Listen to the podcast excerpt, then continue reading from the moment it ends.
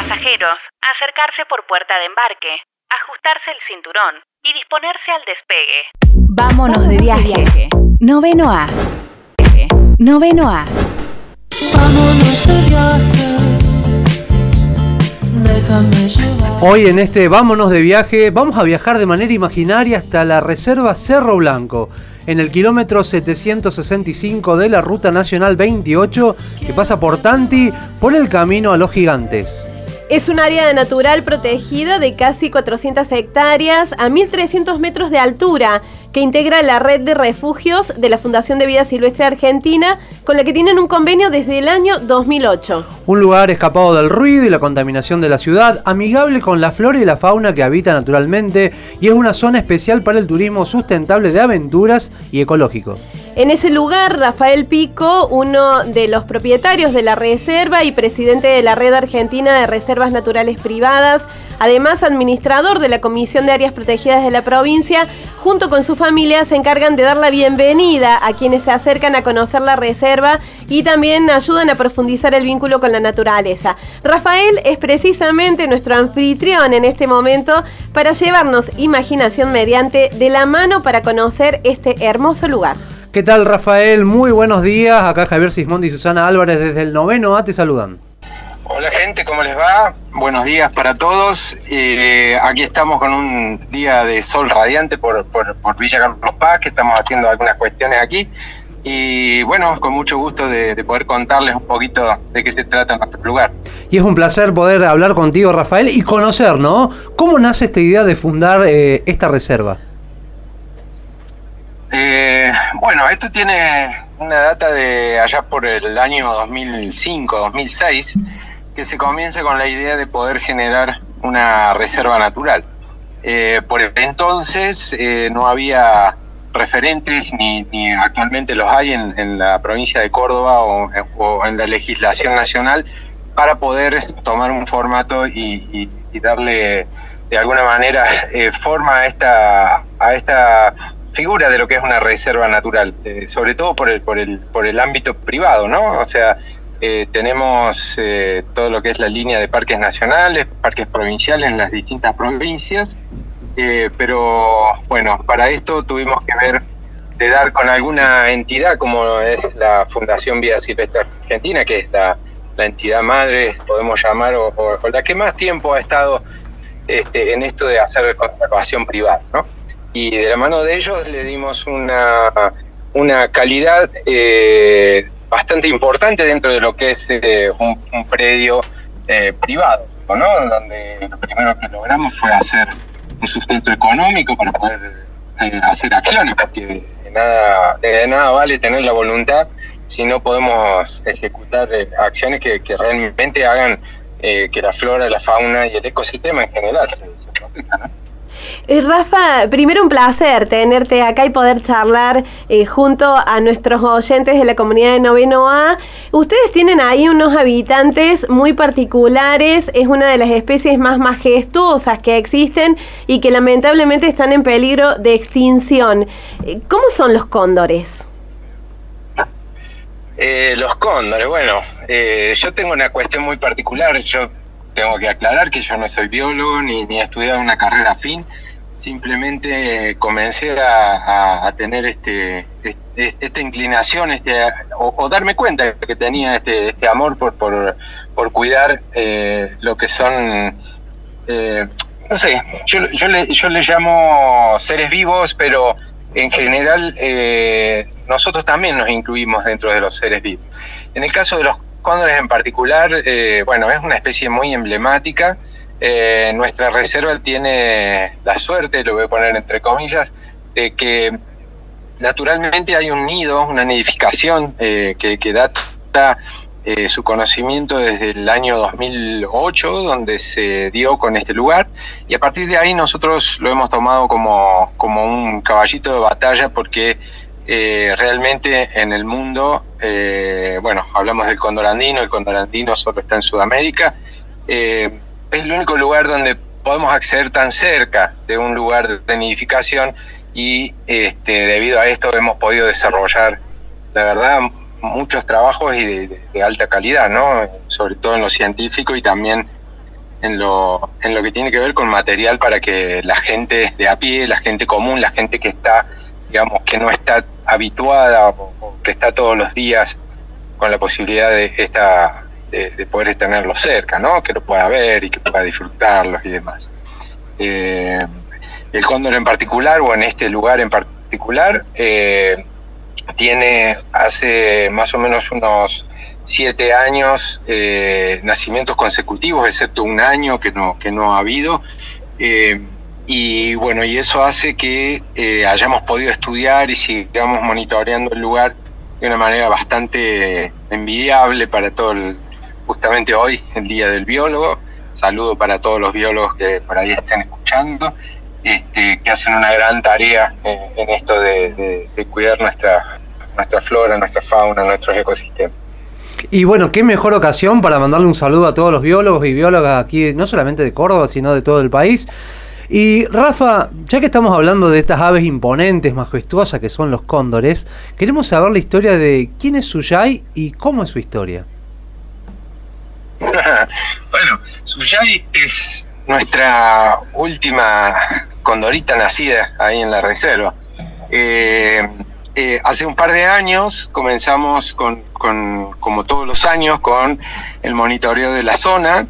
Eh, dimos con que ya empezaron los cortejos, más o menos eh, en esta época, julio por ahí. Empezaron cortejos y cópulas y, esto siempre es el, indicio previo de, saber que va a haber una nidificación. Y así fue, eh, con una particularidad este año, el año pasado no, el anterior, perdón, porque hubo un huevo que habitualmente ponen un solo huevo y a más o menos unos 35, 45 días de haber puesto ese huevo, eh, pusieron otro huevo más en el mismo lugar, en el mismo nido, la misma pareja. Esto es un hecho inédito donde no hay ningún registro, eh, hay incluso dentro de los que son los, las grandes aves, hay solamente un registro de los años 40 por, un, por California, un cóndor californiano, y este, de un este, de una especie que, que es el, el, el, el quebrantahuesos en, en, España, también de los años 40 o 50. Esos son los dos únicos antecedentes que, que hemos podido dar nosotros, por supuesto, ¿no? Eh, de una doble postura. Suyay nace del primer huevo, eh, luego el segundo huevo fue abandonado directamente, y Suyay era una, una hembra, eh, tenemos la posibilidad de identificarlos apenas nacen, cuando son machos, porque nacen con la cresta esa tan característica de los cóndores, ¿no? Solamente la tiene el macho y ya la tiene eh, apenas nace. Entonces sabíamos que era una hembra porque no la tenía, ¿no? Y bueno, y hicimos un seguimiento durante todo un año, Pablo Cavial, un gran fotógrafo amigo, eh, hizo no, no, no, un trabajo descomunal, no, no, no hay palabras para, porque Pablo estuvo fácilmente este, durante todo un año yendo una o dos veces por semana y quedándose entre 6, 8, 10 horas por día delante del nido, fotografiando, filmando, eh, y tenemos el registro, eso se lo encargamos nosotros desde la reserva, el registro de todo un ciclo reproductivo, desde huevo hasta que Suyay voló. Suyay significa esperanza, ¿no? Y, y, bueno, realmente eh, había habido algunos problemas que creíamos que podía haber algún algún inconveniente con la nidificación ahí, pero no. Este, efectivamente, este Suyay fue la muestra de que todo sigue como, como, como lo habíamos visto en un principio, ¿no? Rafa, aprovechando esta hermosa historia, eh, sé que eh, hay um, un trabajo mancomunado con gente del CONICET, con gente de la Universidad Nacional de Córdoba, que van incluso becarios y demás, y bueno, vos nos estás hablando de esta experiencia única, eh, porque además lograron filmar en vivo eh, en nacimiento creo que es la, el, la el único registro que hay en el mundo y además también algo que también es muy poco posible de ver, el apareamiento. Eh, todo esto se logró gracias al trabajo de, toda esta gente, ¿no? Eh, eh, bueno, en principio, a lo que te refieres, nosotros en el año 2012 presentamos un documental eh, donde dimos muestra de todo un un proceso eh, reproductivo, pero en formato documental. ¿no?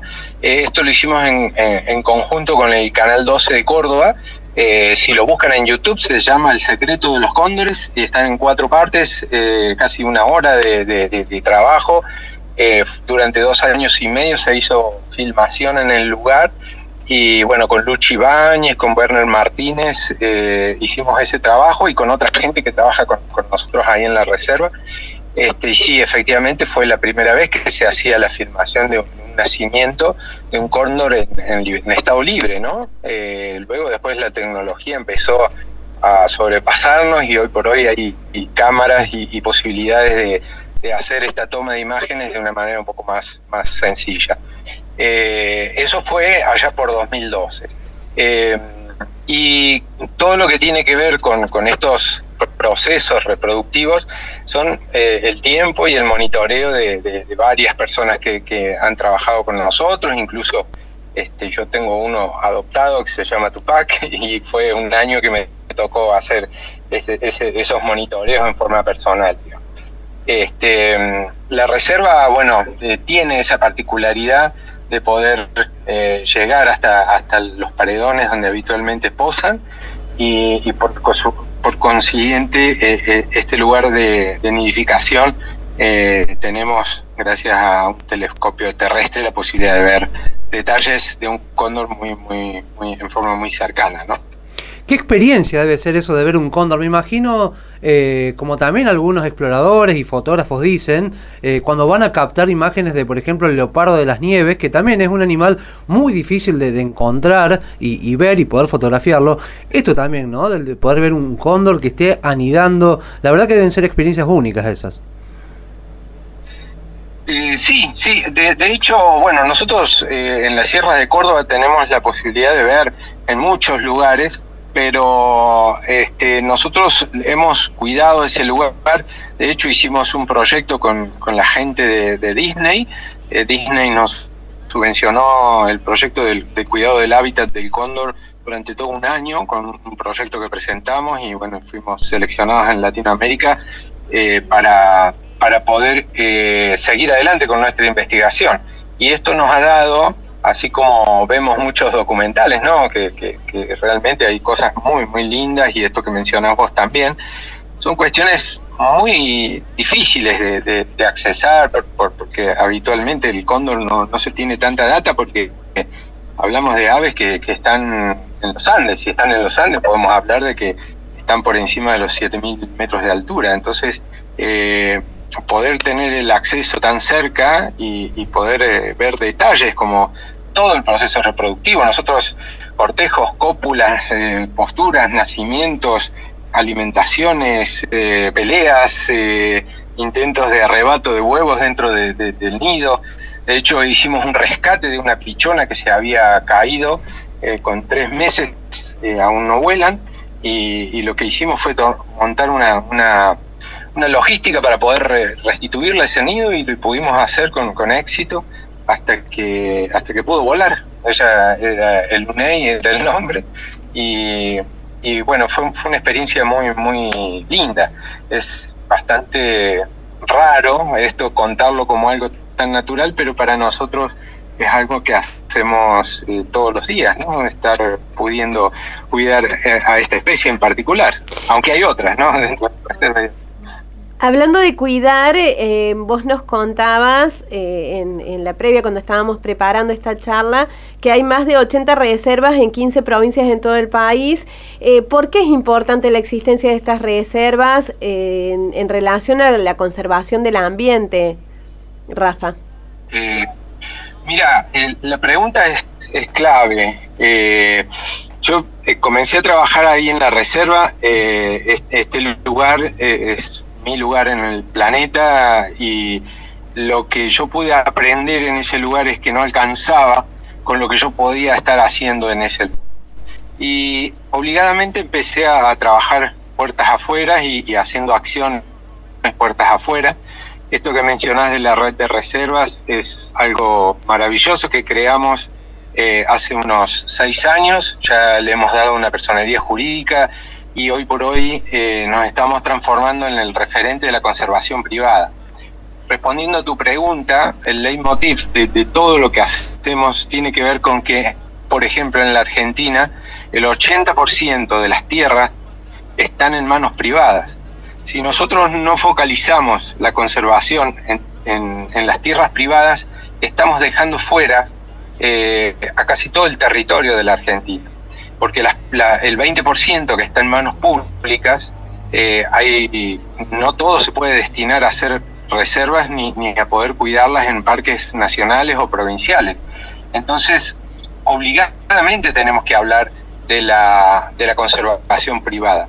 Hay más de un millón de hectáreas en reservas reconocidas y otras no, que están en manos privadas. Y no podemos dejar de lado eso como concepto. Y a partir de ahí empezamos a, conformarnos. Este, eh, yo hace dos años que asumo la, presidencia y, tomamos eh, la responsabilidad de darle una personería y hoy por hoy estamos trabajando en conjunto con el Ministerio eh, de Ambiente de la Nación. Estamos trabajando en cada provincia, en los ministerios, con las secretarías, dependiendo de cada provincia, eh, intentando ir adelante con esto, de darle un cuidado especial y darle un cuidado eh, realmente profesional a, estos lugares. Esa es un poco la, la idea. Rafael, ¿cómo se encuentra, o con qué se encuentra ¿no? la gente que los visita? ¿Cómo es pasar unos días en la reserva? Eh, bueno, el, el lugar en sí es, es muy lindo. Habla- eh, les voy a tratar de, de- de- de- de graficar. Uno llegando a la localidad de Tanti tiene la posibilidad de tomar un camino de tierra que va hasta Los Gigantes, que es un poco la ruta más conocida, o, el, camino que va a los túneles de Taninga, para el que haya andado por esa zona, eh, sepa identificar. Eh, nosotros estamos a 10 kilómetros de Tanti, estamos muy cerquita. Eh, y entrando en una quebrada que, realmente es majestuosa, vi- vista desde arriba es hermosísima, eh, nos damos con una quebrada que, que tiene arroyos, tiene pequeños vertientes, desembocan todas en el río Yuspe, que es uno de los grandes acuíferos que hay en la, en la Reserva Hídrica Pampa de Achala, eh, y que, para que se puedan dar una idea, es el que forma el río Cosquín. El río Cosquín aporta el 50% del caudal del dique San Roque, más o menos para orientar. En la quebrada esta, estas 400 hectáreas que junto a, mi socio Ricardo, este, que eh, ha tenido una, una, generosidad muy grande a la hora de poder dejarnos que, que volemos un poco con todo esto, empezamos a desarrollar, eh, él ya había comenzado eh, en un principio, pero empezamos a desarrollar un proyecto turístico y que tiene que ver con poder darle alojamiento, tenemos un complejo de cabañas, tenemos un pequeño hostel, tenemos un albergue de montaña para unas 50 personas, eh, tenemos circuitos para hacer autoguiados, tenemos unos seis circuitos guiados y la posibilidad de eh, hacer kayak, cabalgatas, eh, escalada, rappel, tirolesa. Hacemos varias actividades que tienen que, ver con el turismo aventura. Y después, bueno, está el, turismo en naturaleza, que es el concepto del cual nos, nos hemos abrazado hace un tiempo, ¿no? Que es tratar de darle una experiencia a nuestros visitantes y que realmente, como decimos siempre, hagamos honor a, nuestra frase, que es eh, que todo el mundo que llegue se vaya con ganas de volver. Yo ya te digo, no he ido todavía, pero ya tengo ganas de ir. Estoy esperando que termine la cuarentena para y veo acá muchas caras entusiasmadas también para hacernos una visita por la reserva Cerro Blanco. Rafa, muchísimas gracias por este ratito, por llevarnos a todas estas historias de manera imaginaria. Abrazo grande a Valentina, Simón, que te acompañan en esta hermosa aventura. Abrazo grande y a ver cuándo termina la pandemia para escaparnos, ¿no, Javi? Exactamente, y aparte imaginaba, ¿no? Como dijimos hacer un programa en Misiones, ¿por qué no también hacer un programa en vivo desde la reserva? Eh, sí, ya Sería estamos, fantástico. estamos armando todo el derrotero. Está. muchas gracias, Rafa. No, no, gracias a ustedes. eh, es muy lindo poder comunicar lo que uno hace. eh, esto lo hacemos y todo este trabajo que hacemos, eh, excepto la parte turística, eh, lo, lo hago ad honorem y lo hago por, por vocación. Encontré esa vocación y me parece que está muy bueno perseguir lo- los sueños, y no los sueños no siempre tienen que ver con cuestiones económicas, ¿sí? Hay que vivir y no hay que dejar de lado la realidad, pero pero hay que animarse a, poder vivir las cosas que uno que uno va soñando. Así que las puertas están abiertas cuando quieran, se puede hacer perfectamente un programa desde ahí, les podemos aportar desde toques de folclore, una gastronomía absolutamente serrana, algún corderito a la llama, alguna cosa así. Así que con mucho Creo que. Ya compramos, ya compramos. Es más, hasta el operador ya quiere ir Todo también. Vamos con todo el equipo de Noveno A. Te mandamos un cariño muy grande acá desde la ciudad de Río Cuarto.